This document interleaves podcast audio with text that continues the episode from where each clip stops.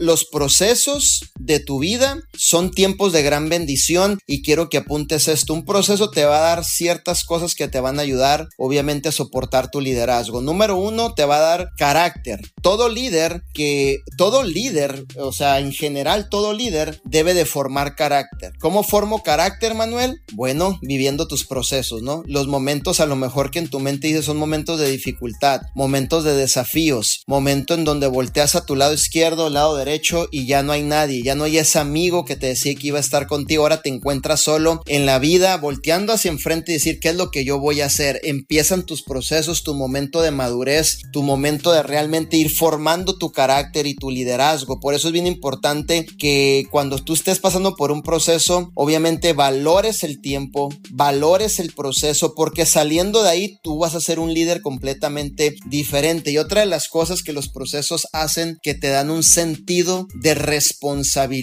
Muchas personas, yo sé, yo lo entiendo, ¿verdad?